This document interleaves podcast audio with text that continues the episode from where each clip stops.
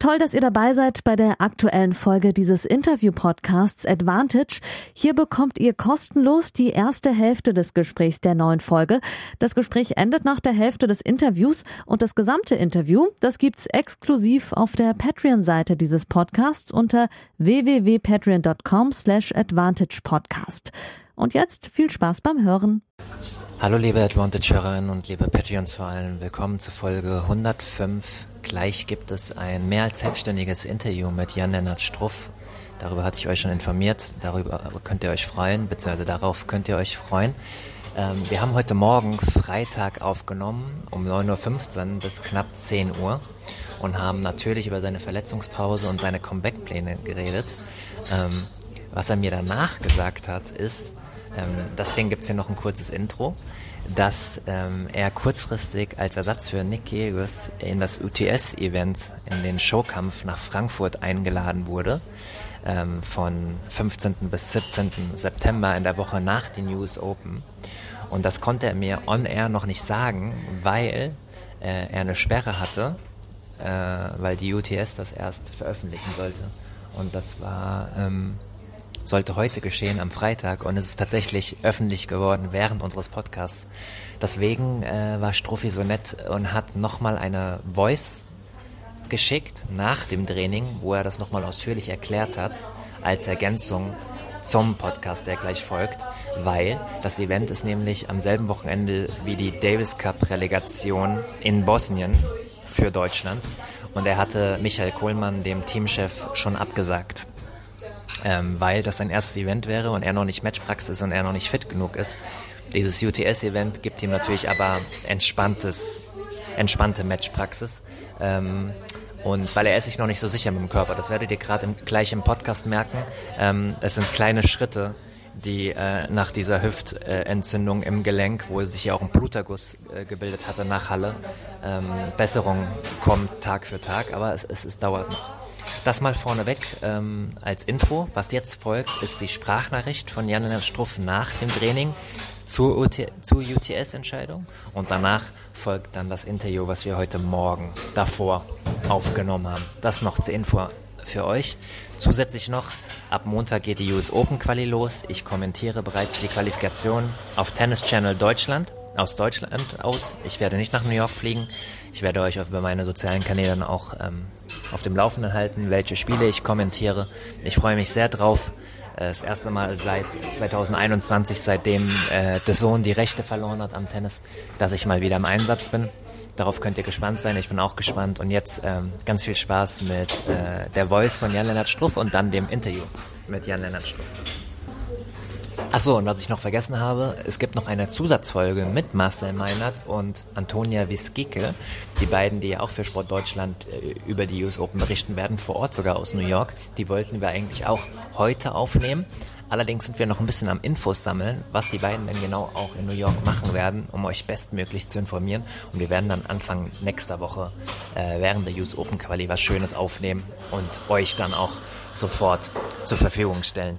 Zuerst natürlich in ganzer Länge, wie ihr das gewohnt seid, für Patreons auf www.patreon.com slash advantagepodcast und dann anderthalb, zwei, zweieinhalb Tage später in halber Länge for free auf Spotify, bei Apple und bei allen anderen Podcast-Anbietern. Und jetzt zu Struffs Statement und dem Interview. Viel Spaß!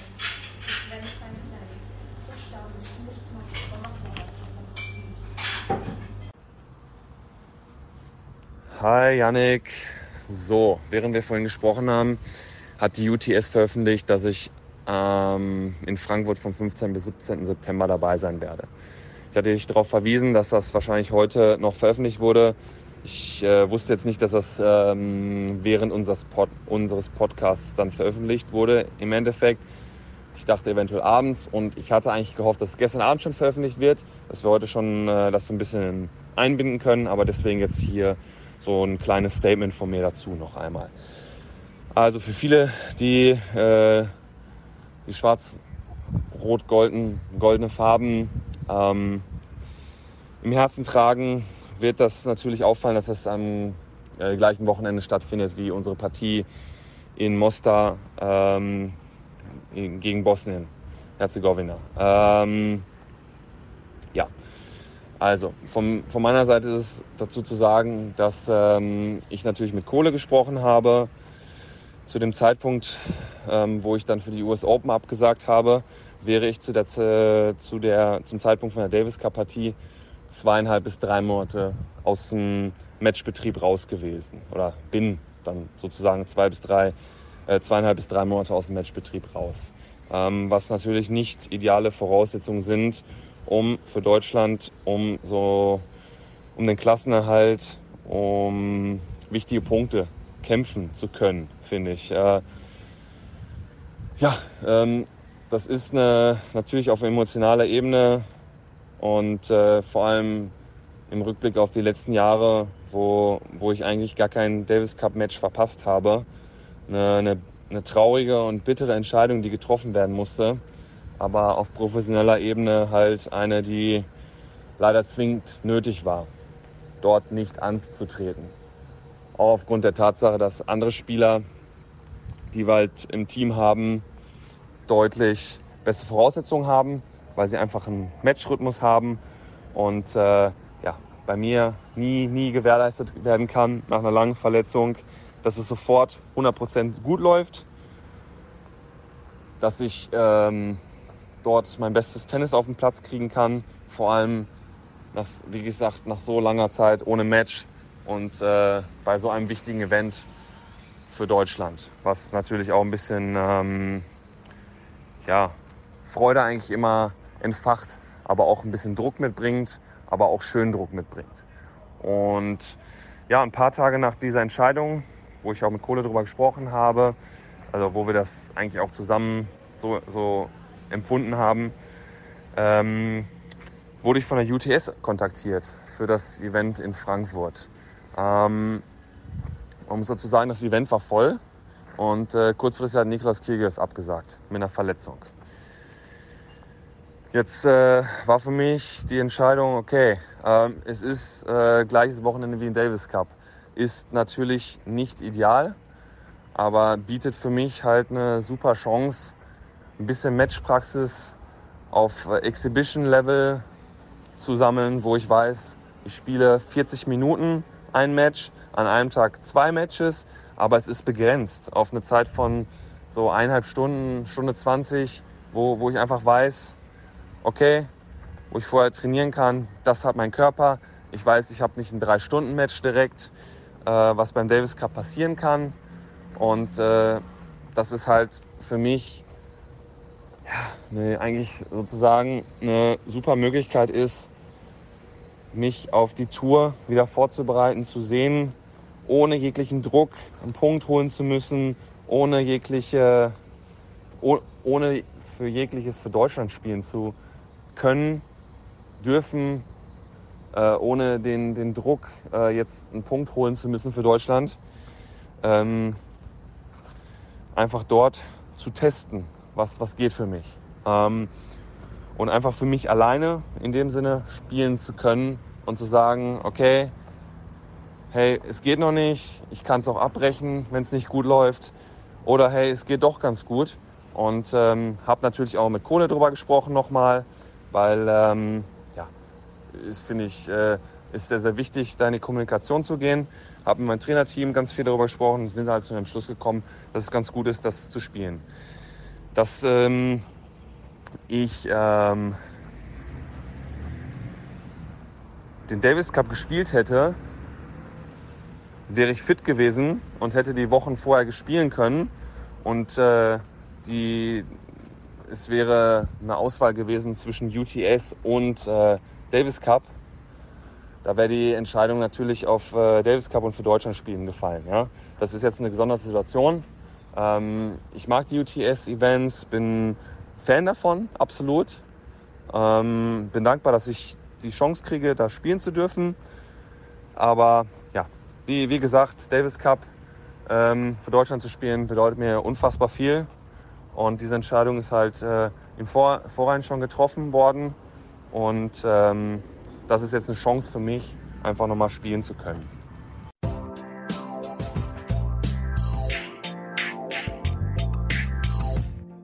Folge 105, liebe Advantage-HörerInnen und vor allem liebe Patreon, schön, dass ihr eingeschaltet habt, schön, dass ihr die kurze Pause auch überstanden habt und immer noch dabei seid. Ich habe Jan-Lennart Struff in der Leitung, um es mal kurz und knapp zu machen, der gerade im Auto sitzt. Äh, Jan-Lennart, wohin eigentlich? Ja, erstmal hi, äh, Janik, hi an alle, die zuhören. Ähm, ja, ich fahre zum Training gerade und ähm, ja, ich habe immer so ein bisschen Autofahrt vor mir, aber nicht so lang. Und ähm, ja, freue mich gleich auf mein Training. Ja. Sehr, sehr gut. Das sind ja schon mal sportlich gute News. Äh, man hat es ja auch schon über die sozialen Medien gesehen, dass du wieder fleißig am Trainieren bist mit Marvin Netoschil. Ähm, die Tennis Freaks wissen das natürlich, dass du gerade noch in einer Verletzungspause bist, beziehungsweise versuchst aus einer Verletzungspause herauszukommen und gerade erst leider die New York, äh, die New York Open, sage ich schon, die US Open ähm, abgesagt hast. Aber bevor wir darüber reden, müssen wir natürlich nochmal mit einem Augenzwinkern die wichtigste Frage klären. Es ist nämlich Freitag vor Bundesliga-Start. Hast du denn deine Aufstellung bei Kickbase zusammen? Ja, ich struggle gerade richtig, ja, aber ähm, ist tough weil ich habe jetzt in der Spieltagsvorbereitung gesehen, dass zwei Spieler nicht Startelf spielen, was mich ein bisschen gewundert hat. Ein Einkauf vom Bundesligisten hat mir auch noch richtig wehgetan, muss ich ganz ehrlich sagen, der meinen Spieler da aus der Stammelf wahrscheinlich kickt. Ähm, ja, und ich bin noch 20 Millionen minus und ich muss bis heute Abend ins Plus kommen. Ich äh, mir ein paar Wege überlegt, wie ich das mache, aber da gucken wir mal. Ja. Okay, das klingt nach einem richtigen Struggle. Ähm, Thomas Müller hatte, äh, ja, du lachst, aber es klingt, ich, ich, äh, ich habe das früher auch gemacht in verschiedenen äh, Managern noch. Es gab ja auch Communio früher, was richtig groß war und so. Ich war immer derjenige, der am Anfang richtig hyped war und dann irgendwie so am elften Spieltag vergessen hat aufzustellen und dann richtig frustriert wurde und es laufen hat lassen. Deswegen äh, habe ich das irgendwann vor ein paar Jahren sein lassen, weil ich wusste, irgendwann kommt der Moment, wo ich es vergesse und dann rede ich mich zu sehr drüber auf.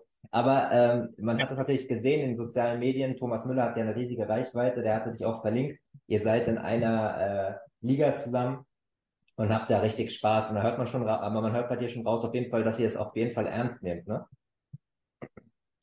Ja, also laufen lassen werde ich es auf gar keinen Fall. Nee, ähm, nee, ich bin motiviert auf jeden Fall. Sehr, sehr gut. Dann haben wir das auch geklärt, aber jetzt kommen wir natürlich ohne Augenzwinkern zum, zum wichtigsten äh, Thema. Äh, einfach mal ehrlich gefragt, Struffi, wie geht es dir körperlich?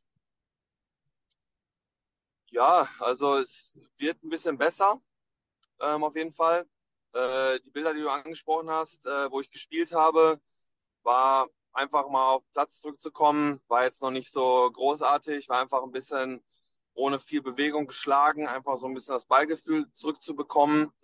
Und ähm, ja, also es fehlt auf jeden Fall noch was und deswegen habe ich auch US Open und alles abgesagt. Äh, jetzt hier die ganze Kanada-USA-Reise, was natürlich sehr schade war, weil ich richtig Bock hatte zu spielen, aber ähm, ja, ging halt nicht anders, ja. Also wir hätten vielleicht biegen und brechen, vielleicht US Open äh, mit einem großen Risiko versuchen können, aber dann Best of Five zu starten, boah, es ist, ähm, nee, das wäre nicht, das wäre nicht clever gewesen, ja. Nochmal zu riskieren, dass mich äh, verletze wieder richtig und außerdem bin ich noch nicht voll im Training wieder so, wie ich es mir wünsche.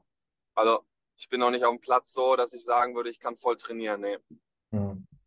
Ja, klingt auf jeden Fall vernünftig, um auch nochmal alle HörerInnen auf denselben äh, Stand zu bringen. Äh, Struffi, du weißt das, äh, Marvin Netoschil, einer aus deinem Coaching-Team, war vor fünf Folgen zu Gast, kurz nachdem du dich verletzt hast. Er hat ein paar Einblicke gegeben, dass du nach Bordeaux eine leichte Entzündung hattest äh, in der Hüfte, im Knorpel dass ihr das dann hinbekommen habt ähm, mit, mit, mit Paris und dass es dann nach Halle leider wieder so Alltagsschmerzen auch gab und dann bei einem weiteren MRT äh, ein Bluterguss ähm, auch festgestellt worden ist und dass ähm, nach Einholung von ärztlicher Meinung es klar war, dass eine längere Pause notwendig ist, um die Saison oder sogar vielleicht längerfristig nicht zu riskieren. Das ist natürlich professionell und so weiter. Ursprünglich hatte dein Manager mal in einem Gespräch zu mir gesagt, so vier bis sechs Wochen. Kannst du vielleicht so ein bisschen Einblick geben, ähm, was es schwierig macht, das zeitlich zu planen und warum du jetzt noch mehr Zeit brauchst?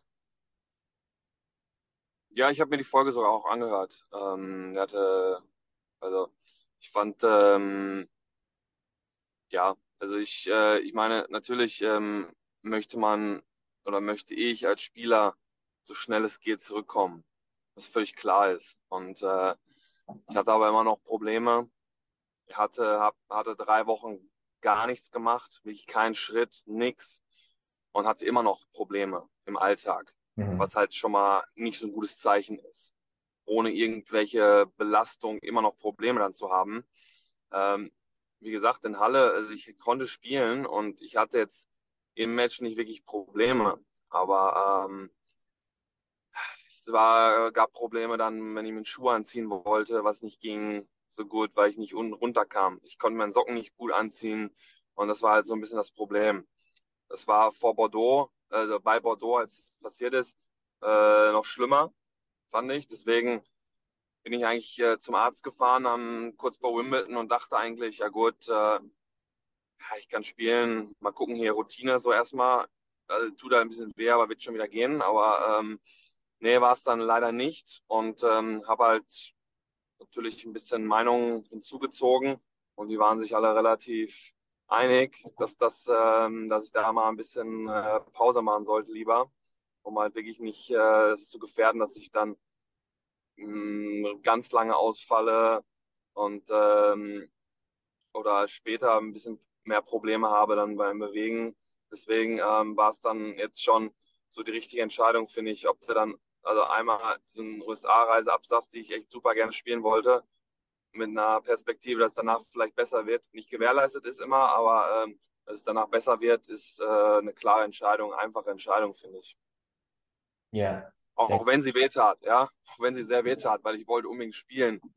Und ich habe mich dann dazu entschieden, das relativ frühzeitig alles abzusagen, weil ich ein bisschen Klarheit im Kopf brauchte, weil sonst wirst du ja ein bisschen verrückt, wenn du das nicht machst, weil ich hatte dann gedacht, okay, jetzt US Open hm, geht, aber wenn du dann halt sechs Wochen nicht vernünftig trainiert hast, also wir haben natürlich im Dreher und alles gemacht, immer Tag für Tag alles investiert und gemacht, gemacht, gemacht, aber ähm, wenn du dann auf dem Niveau nicht gespielt hast, wird es dann auch irgendwann eng. Ne? Dann ist man natürlich zu optimistisch und sagt sich, ja, ja, es geht schon irgendwie bestimmt, aber dann ähm, musst du erstmal wieder an Speed gewöhnen, an äußere Bedingungen, wenn es heiß ist und alles Mögliche. Das wird ja, das, das unterschätzt man dann in dem Moment, wenn man raus ist. Das, das glaube ich, ja. Äh, erstmal schön, dass du die Folge gehört hast mit Marvin. War, war eine richtig äh, intensive Folge, sehr, sehr, sehr schön. Äh, und ihr wisst das natürlich, liebe HörerInnen, äh, Jan-Lennart Struff war auch Gast Nummer eins vor mittlerweile äh, dreieinhalb Jahren, als, äh, als wir beide noch jung waren, Struffi. Ähm, und war schon mehrmals zu Gast. Deswegen danke für deinen Support und danke, dass du auch heute Morgen im Auto kurz zur Verfügung stehst. Du hast schon ein bisschen die nächste Frage so ein bisschen ähm, geantwortet. Wer dich kennt, natürlich weiß, dass du vieles auch so ein bisschen mit dir ausmachst bei einer Verletzung und da auch keinen Grund siehst, irgendwie groß an die Öffentlichkeit zu gehen. Aber so ein bisschen äh, würde ich gern teilhaben an deinem Gefühlsleben auch nochmal so kurz nach der Wimbledon-Absage. Es muss ja schon tough gewesen sein, oder? Ja, absolut, ja. Fällt natürlich nicht leicht, weil ich fand, ich hatte einen ganz guten, ähm, ich hatte einen ganz guten Lauf das Jahr bisher. Hatte mega Bock, Wimbledon zu spielen. Wäre gesetzt gewesen, wäre jetzt US Open gesetzt gewesen, wären die Masters reingekommen. Hatte jetzt äh, nicht so überragend gespielt im letzten Jahr dann hinten raus und durch die Verletzung auch da mit dem C. Und da wäre vielleicht einiges nach vorne noch möglich gewesen, wenn man gut gespielt hätte. Cool. Und das ist in dem Sinne dann ähm, ja so ein bisschen perspektivisch bitter gewesen einfach und äh, frustrierend in dem Moment, dass äh, dass man nicht spielen kann und äh, Ruhe machen muss und äh, sich ausruhen soll. Aber ja, ich habe, äh, ich arbeite ja Ewigkeiten schon mit dem Uwe zusammen und äh, der Uwe kennt kennt das eigentlich schon immer ganz gut, was äh, der ist ja Physiotherapeut und Fitnesscoach, der der weiß, der spürt das ja manchmal, was passiert und ähm, hat immer ein ganz gutes Gefühl und in den zwölf, 13, 14 Jahren oder wie lange wir zusammenarbeiten, war ein super Begleiter immer die ganze Zeit und hatte echt immer super Ratschläge und der hat auch schon gesagt, Jan, mach mal ein bisschen ruhig, Pause. Und ähm, dann weiß ich immer, okay, ja, meine Vertrauensperson da sagt das und dann muss das auch sein, auch wenn es äh, nicht so super sich anfühlt in dem Moment. Ja, das ist, glaube ich, ich meine, solange wie ihr schon zusammenarbeitet, das hatte auch Marvin gesagt, ähm, das sind natürlich Vertrauenspersonen, die dann auch gerade mit dem beruflichen Background genau wissen, wie das zu handeln ist Ähm, du hattest eben kurz gesagt, dass du schon mal ein bisschen was probiert hast auf dem Platz bei den Trainingsfotos, die du geteilt hast in den sozialen Medien. Ähm, wie ist denn jetzt genau dein, dein Status? Ähm, trainierst du schon wieder Umfänge? Trainierst du nur leicht? Äh, schlägst du nur Bälle, so wie ein Clubspieler einfach? Oder wie ist momentan der Umfang, der für dich möglich ist? Also auf dem Platz, äh, wir haben ja angefangen zu servieren. Das ist schon mal ganz positiv, finde ich.